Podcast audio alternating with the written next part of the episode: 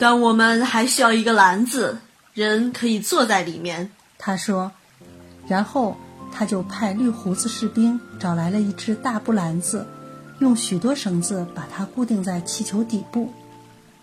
万事俱备之后，奥兹给他的人民放出话去，说云端住着他的一位伟大的巫师兄弟，他要上天去拜访。消息迅速传遍城池。人人都跑过来观看奇景。奥兹下令把气球搬出去，放在宫殿前面。人们心中充满了好奇，盯着那东西看。铁皮伐木人早已砍好一大堆木头，现在他用木头生起了火。奥兹把气球底部对准火焰，这样火焰产生的热空气才会升腾到绸带子里。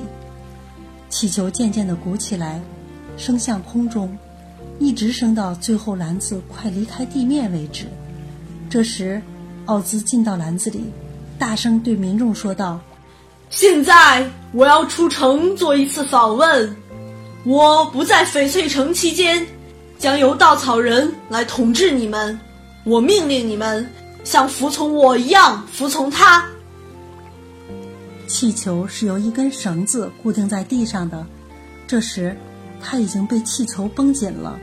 这是因为气球里的空气是热的，于是气球就比外面的空气轻很多。假如没有那根绳子紧紧拽着，它早就升到空中去了。快来呀，多罗西！奥兹喊道：“赶快，气球要飞走了！我到处都找不到托托。”多罗西答道：“他不想把小狗丢下，可托托呢？他跑到人群中去了。”正在对着一只小猫吠叫，多罗西终于找到了它，他把它抱起来，向气球奔去。还有几步就要到了，奥兹向他伸出手，准备拉他一把，帮他进到篮子里。这时，哗啦，绳子断了，气球升到了空中，篮子里边没有他。回来！他尖叫着：“我也要去！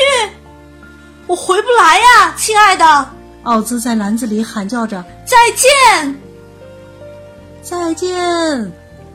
每个人都高喊着，所有的人的眼睛都抬起来，看着奥兹坐在篮子里飞向空中，气球不停地往上升，越飘越远，最后融入了天空。